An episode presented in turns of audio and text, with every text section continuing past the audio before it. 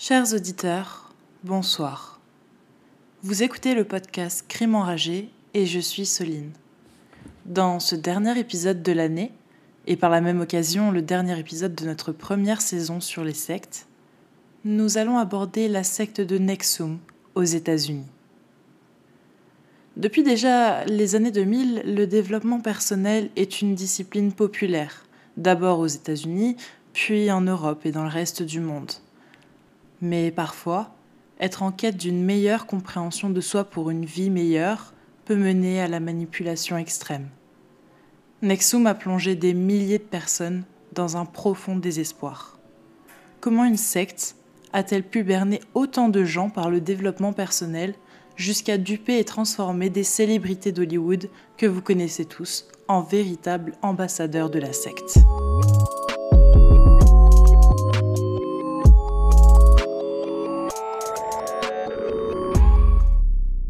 Cette secte a sévi et fait des choses atroces pendant plus de 20 ans.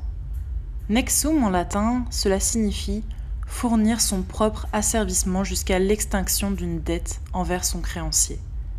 Il s'agit entre autres d'un contrat d'esclavage qui a existé pendant la République romaine. Concrètement, il se passait quoi dans cette secte?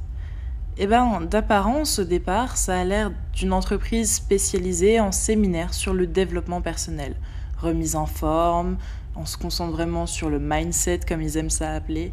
Euh, ce sont des séminaires en présentiel proposés par un homme et une femme, Case Ranier et Nancy Salzman. Ils proposent des prestations à des prix exorbitants allant jusqu'à des dizaines de milliers de dollars pour les VIP. Nexum, célèbre secte fondée en 1998, n'attirait pas n'importe qui. C'était des personnalités publiques comme Alison Mack ou la famille Bronfman, Nikki Clyde, l'actrice de Battlestar Galactica, ou encore la fille de l'ancien président mexicain. Au total, plusieurs milliers de personnes ont perdu leur économie et ont été gravement traumatisées par l'ensemble du processus au sein de Nexum. Avec tout ça, on peut se demander, en fait, quel est le problème chez cette organisation un peu mystérieuse? C'est simple, à partir de 2009, la secte est accusée de torture et abus sur les femmes adhérentes. On va parler de tout ça. Laissez-moi vous raconter l'histoire de la secte de Nexum. Et je parle beaucoup de cette entité, mais du coup, on va un peu parler de la personne qui se cache derrière tout ça. Cet homme, c'est Case Ranier. Il est né le 26 août 1960 à New York d'une mère professeure de danse et d'un père publicitaire. Ses parents ont divorcé quand il avait 8 ans et sa mère souffre d'une addiction à l'alcool. Mais Case poursuit ses études, il obtient son diplôme en 1978 et il sera par la suite diplômé de l'Institut Polytechnique Rensselaer, qui est en mathématiques, physique et biologie à l'âge de 22 ans. Bref, il a une vie plutôt banale jusqu'ici. Euh, c'est du côté de ses relations amoureuses qu'on va découvrir un petit peu les prémices de ses pulsions malsaines.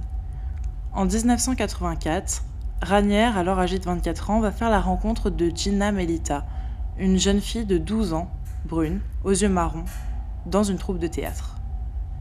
Mais ça va très vite déraper lors d'un road trip où euh, Gina, Ranière et d'autres membres de la troupe partent en voyage et très vite, Ranière tente des approches vers Gina. Plus tard, elle dira qu'elle a perdu sa virginité avec lui à l'âge de 15 ans. Après ça, elle le quitta assez rapidement et prit ses distances, disant qu'il ne se souciait pas assez d'elle. Mais avant ça, Gina lui présente une amie à elle qui d'ailleurs a le même prénom, Gina Hutchinson, âgée de 15 ans. Déjà, on peut voir un petit peu euh, les goûts malsains de Case Ranière qui vont un petit peu laisser présager la manière dont il voit les femmes durant euh, sa vie et durant aussi la création de sa secte. Case et Gina Hutchinson commencent à se voir secrètement et à avoir des relations sexuelles. Mais la sœur de Gina, qui s'appelle Heidi Hutchinson, découvre cette relation lors des vacances en 1984 et de retour à l'université, elle confronte Ranière. Il répondra que l'âme de sa sœur, je cite, était beaucoup plus âgée que son âge biologique. Il dit même voir en elle une déesse bouddhiste et Heidi Hutchinson, la sœur de Gina, dira plus tard que Ranier avait une véritable emprise sur elle. Ranier d'ailleurs a convaincu Gina d'abandonner l'école et de travailler dans son entreprise. Il ne supportait pas de la voir aller à l'école car selon lui, Toute la société était leur ennemi personnel, ils voulaient être son unique mentor personnel. Pendant sept ans, ils vont avoir une relation un peu on et off. Ils se séparent, ils se remettent ensemble, notamment à cause de nombreuses infidélités de la part de Ranière, qui avait de son côté plusieurs petites amies en se disant polyamoureux. Mais c'est le 11 octobre 2002 que tout bascule. Jenna est retrouvée morte d'une blessure par balle à la tête sur le terrain de temple bouddhiste à Woodstock avec une médaille bouddhiste dans sa poche. Sa mort est classée par les autorités comme un suicide, bien que les doutes subsistent étant donné ce que je vous ai raconté un petit peu plus tôt. Dans les années 80, Ranier s'est impliqué dans la société de marketing de réseau Amway, une société spécialisée dans la vente de produits hygiéniques en tout genre. Et encore une fois, selon le témoignage d'Heidi Hutchinson, il était fasciné par l'importance des réseaux et la programmation neurolinguistique.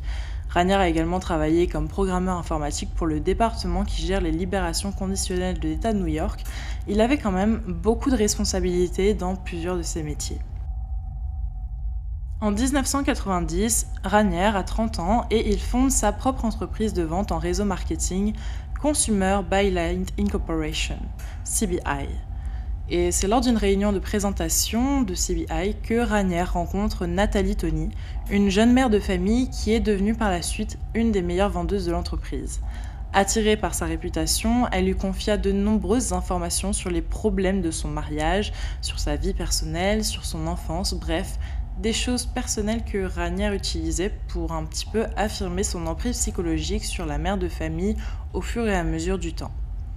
Par la suite, Nathalie et son fils ont déménagé à New York pour être plus proches de lui et son mariage a pris fin peu de temps après. C'est alors que Nathalie et Ranière sont sortis ensemble pendant les huit années suivantes.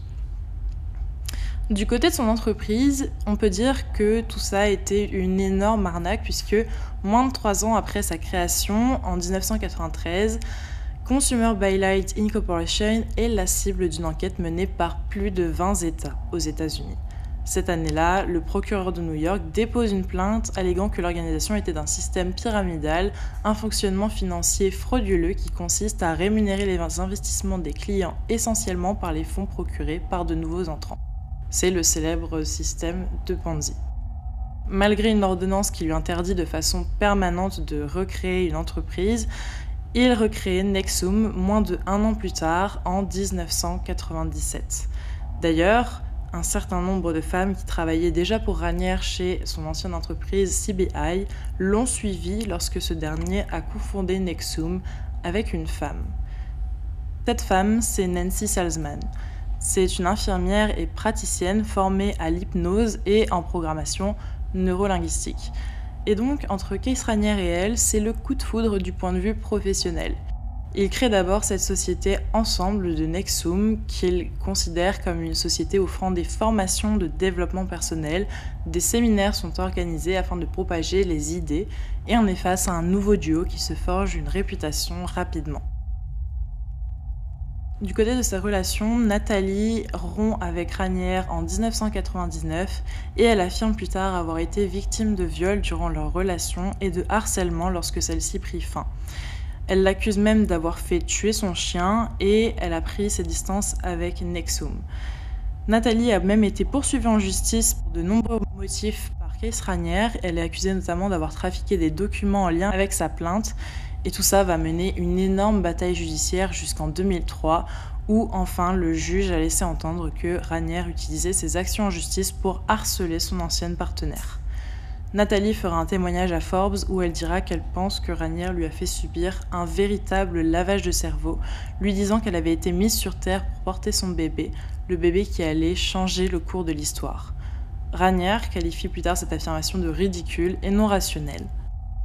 Bref, on voit que Case Ranière a déjà une vision de la vie et notamment une vision des femmes assez mystique, assez euh, imagée et assez fantasmée dans son esprit qui ne reflète évidemment pas du tout à la réalité.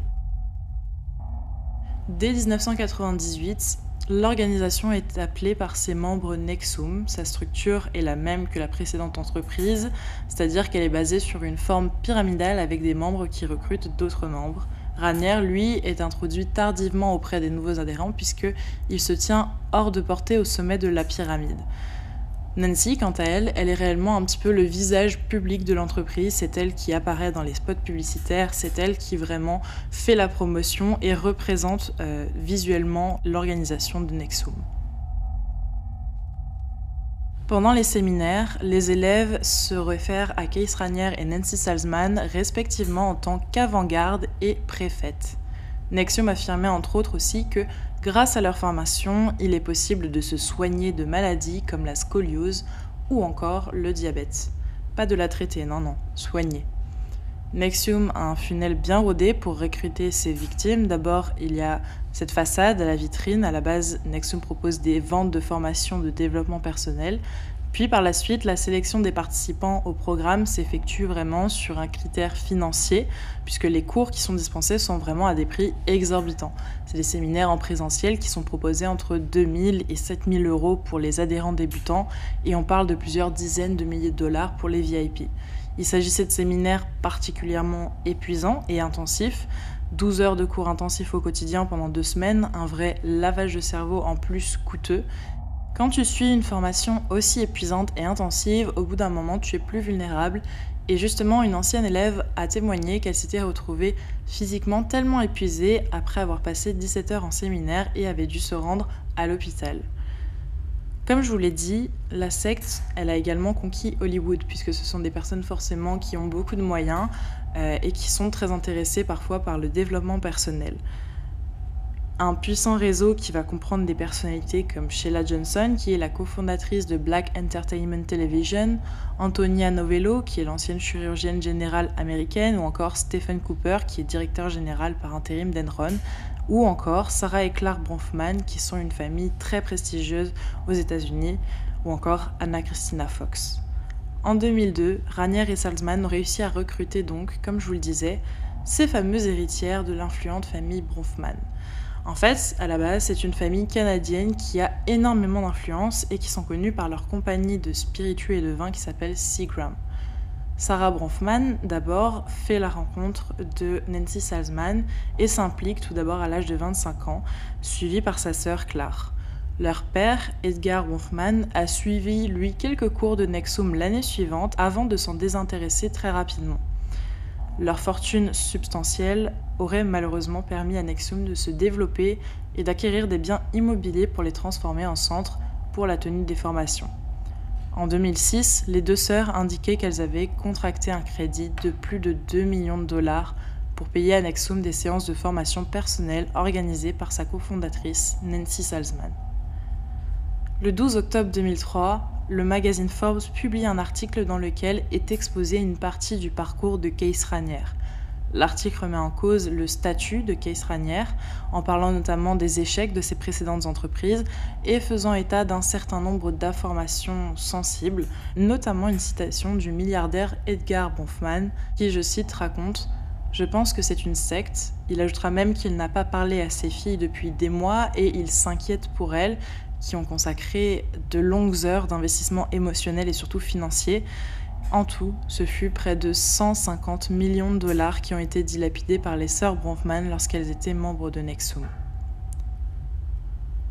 Ranière, lui, organisait des séminaires qui rassemblaient plus de 12 000 personnes. C'est une personne, comme je l'ai dit dans plusieurs sectes, qui a beaucoup de charisme euh, de manière générale et qui a une certaine aura, une certaine vraiment une certaine capacité à, capturer l'attention des personnes, et notamment des personnes vulnérables malheureusement, qui euh, croient souvent très facilement euh, lorsqu'on leur propose mondes et merveilles, et c'est des organisations qui sont extrêmement bien faites, donc euh, les techniques de manipulation sont extrêmement développées et agressives, tout pour vraiment adhérer à ce genre d'organisation et d'en être un petit peu victime par la suite. La secte prend un nouveau tournant en 2007 qui attire dans ses rangs l'actrice Alison Mack, qui est présente dans Smallville sur le personnage de Chloé Sullivan, pour ceux qui connaissent. Et elle est absolument conquise après avoir assisté encore une fois à un séminaire de Nancy Salzman. Rapidement, l'actrice devient un personnage central de la secte. En fait, entre 2013 et 2017, elle apparaît plusieurs fois dans des vidéos en compagnie de Case Ranier, vraiment des spots publicitaires afin d'engager d'autres fidèles comme euh, l'image publique de Nexum. Dans une de ces vidéos, on voit par exemple la jeune femme vanter l'organisation de la JNESS, qui est une branche de Nexium qui promeut notamment l'autonomisation des femmes. Et elle dit même, je cite, Travailler pour la JNESS est la meilleure expérience qui me soit arrivée. Elle raconte ça vraiment face caméra, euh, souriante. Et euh, voilà, c'est à partir de tout ça que la secte prend vraiment un autre tournant, elle a vraiment un autre niveau, puisque c'est une personne beaucoup plus connue euh, dans les médias et dans le monde. Et donc, euh, la secte va beaucoup profiter de cette notoriété à cette période-là. À partir de 2009, cependant, un groupe de membres s'échappe de l'organisation et commence à dénoncer des abus sexuels répétés sur certaines femmes membres de la secte, notamment par Ranière, mais aussi des membres de son entourage. À ce moment-là, la secte commence à vouloir se distancer vraiment des allégations justement du terme secte dans la presse et ils vont commencer à solliciter l'appui et l'image du Dalai Lama en dépensant entre 1 et 2 millions de dollars. Ce fut un succès puisque le guide spirituel rend visite à Ranière dans les locaux de Nexum Albanie le 6 mai 2009 et dans le cadre de cet accord, le Dalai Lama s'est adressé à 3000 adeptes de la secte lors d'une cérémonie. Il a mis une écharpe tibétaine autour du cou de son fondateur Keis Ranière dans ce qui était considéré comme une victoire véritable pour Nexum, un véritable pas vers la légitimité. Pour eux, ils se distancent complètement de tout ce qui est terme secte pour se concentrer vraiment sur cet aspect de développement personnel, un groupe extrêmement exclusif. D'ailleurs, huit ans plus tard, il a été révélé qu'en 2009, Sarah Bronfman, alors adhérente dans la secte, avait eu une relation sexuelle avec Lama Tenza Donden, le gardien du Dalai Lama qui avait organisé la comparution et qui, en tant que moine, avait fait le vœu du célibat. Donc en 2019, c'est The Guardian qui révèle cette affaire-là et en conséquence, Donden a été démis de ses fonctions, conséquemment à ses accusations de corruption. Parlons maintenant de la face réellement cachée euh, de l'organisation Nexum. Il y avait des hommes qui suivaient ces formations, mais Ranière avait un objectif bien particulier en ciblant les femmes dans sa secte. Les femmes qui suivaient le programme avaient des exigences beaucoup plus strictes que les hommes. Elles devaient par exemple parcourir 64 km par semaine et ne pas dépasser 800 calories par jour pour avoir une maigreur intense. Il y aurait parallèlement créé en 2015 une organisation pyramidale qui est baptisée DOS, qui comprenait des esclaves et des maîtres et dont tous les membres étaient des femmes. C'est vraiment un article du New York Times publié le 17 octobre 2017 qui détaille publiquement vraiment toutes ces pratiques de la secte, révélant l'existence d'un groupe vraiment secret, donc comme je l'ai dit, qui est baptisé DOS, et qui s'appuie sur le témoignage d'une ancienne adepte qui s'appelle Sarah Edmondson. Et l'article explique que les femmes choisies pour faire partie de cette société secrète étaient marquées au fer rouge au-dessous de la hanche avec les initiales de Case Ranière. Les marques pouvaient également se lire du côté AM, comme Alison Max selon certaines rumeurs, et Sarah Edmondson dira Imaginez que quelqu'un place une allumette en feu sur votre entrejambe et dessine une ligne avec. Les femmes du DOS, durant leur cérémonie d'initiation, devaient livrer des secrets compromettants utilisés par la suite pour les faire chanter et garantir leur silence. Elle devait déposer des photographies et des documents compromettants sur un serveur de stockage en guise de garantie et de bonne foi en adhérence à la secte. S'il fait tout ça avec tant d'aisance, c'est pour une bonne raison donc, le chantage. Il demande des garanties très particulières aux futurs membres avant d'entrer dans la secte. Des photos compromettantes, des fausses déclarations parfois signées de la personne. Bref, tout ça, c'est encore des techniques de manipulation extrêmement agressives qui sont connues dans les sectes.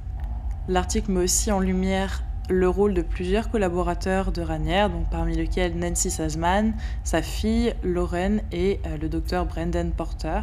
Et l'impact médiatique de ces révélations est complètement énorme et c'est ce qui va mener Nexum à la chute. Le gourou présumé donc Case Ranière, lui, est arrêté au Mexique dans la station balnéaire de Puerto Vallarta. Il est arrêté pour trafic sexuel avec des actes de marquage par brûlure euh, de ses victimes, après six semaines de procès, la Cour américaine le juge coupable de sept chefs d'inculpation retenus contre lui, dont l'exploitation sexuelle d'une adolescente de 15 ans, du trafic sexuel, mais aussi l'extorsion et l'association de malfaiteurs. Selon le FBI, Ranière aurait eu à sa disposition entre 15 et 20 esclaves sexuels à la fin de son règne, mais un de ses anciens associés, Frank Parlato, évoque le chiffre de 54 femmes recrutées au total. Enfin, 80 victimes ont déposé une plainte en janvier 2020 devant le tribunal de Brooklyn contre les anciens dirigeants de Nexum. Le procès demande réparation au fondateur Keith Raniere, mais aussi aux membres de son cercle intérieur, dont Claire Bronfman et Sarah Bronfman, Alison Mack aussi pour fraude, travail forcé, traite des humains et conduite d'expériences médicales illégales. La plainte traite également d'un programme suivi par beaucoup d'étudiants qui, au fur et à mesure, devient de plus en plus misogyne. On en apprend énormément à ce moment-là, et euh, notamment du côté euh, des expériences médicales illégales, on n'a pas énormément eu de détails à ce propos, mais euh, c'est quelque chose d'extrêmement grave encore une fois. Case Ranière, lui, est condamné le 27 octobre 2020 à 120 ans de prison par le tribunal fédéral de Brooklyn. La Cour déclare également Nexum comme une secte au sens pénal du terme de manière officielle. Et interrogé par la chaîne de télévision américaine ABC News, l'avocat de Case Ranière, Marc Anifilio, a qualifié les allégations de sexistes entre guillemets il y a des hommes aux États-Unis, je cite, qui se font marquer en rejoignant des fraternités. Il y a plusieurs groupes secrets à Harvard ou Yale, mais ce sont des hommes, donc on n'y pense pas. Mais quand des femmes veulent aller dans un groupe secret et être marquées, tout le monde pense que ce sont des victimes. Au même moment, l'actrice Alison Mack, considérée comme finalement un certain numéro 2 de la secte, est aussi arrêtée par le FBI en avril 2018. On apprend alors qu'elle est accusée au total de 7 chefs d'accusation, dont association des malfaiteurs, travail forcé, trafic sexuel et extorsion. Elle aurait participé au total à l'embrigadement de 12 jeunes femmes pour en faire des esclaves sexuels et de satisfaire les plaisirs sexuels de Case Ranière. Alison Mack sera donc également accusée d'avoir imposé à plusieurs femmes une restriction euh, de régime afin qu'elles restent maigres. Elle plaide coupable en avril 2019 la peine prévue pour un tel acte d'accusation allait de 14 à 17 ans d'emprisonnement, mais la justice a proclamé une condamnation amoindrie tenant compte de l'aide fournie par l'actrice aux enquêteurs. Le 30 juin 2021, le juge condamne Alison Mack à 3 ans de prison. L'actrice qui incarne Chloé Sullivan dans Smallville est d'ailleurs livrée aux enquêteurs l'enregistrement d'une conversation avec Keith Ranière qui s'est révélée cruciale par son accusation. En septembre 2021, Salzman a été condamné à 42 mois de prison et à 150 000 dollars d'amende pour complot et raquette. En septembre 2020, Claire Bronfman, fille et héritière d'Edgar Miles Bronfman, qui était elle-même au conseil d'administration de Nexum, est accusée d'avoir entretenu durant plusieurs années un cercle de 15 à 20 femmes qui se plient au désir sexuel de Ranière. Elle est condamnée à plus de 6 ans de prison et euh, d'une amende de 500 000 dollars après avoir plaidé coupable dans le scandale de trafic sexuel dans la secte. Voilà, c'est une histoire qui, à cette période, a fait beaucoup de bruit et avec euh, les procès qui ont eu lieu ces dernières années, on en a encore un peu entendu parler, mais j'ai l'impression qu'en France, c'est presque passé inaperçu. Donc je souhaitais vraiment vous raconter cette histoire. J'espère que ça vous a plu et c'est ainsi que je clôt la première saison sur les sectes et euh, pour terminer l'année en beauté, euh, rendez-vous sur Instagram le 26 décembre pour choisir le thème de notre prochaine saison. Euh, vous verrez, il y a des choix plutôt intéressants, donc n'hésitez pas à vous abonner sur Instagram, at crime enragé. Voilà, j'espère que ça vous a plu, je vous souhaite de belles fêtes de fin d'année et je vous dis à bientôt.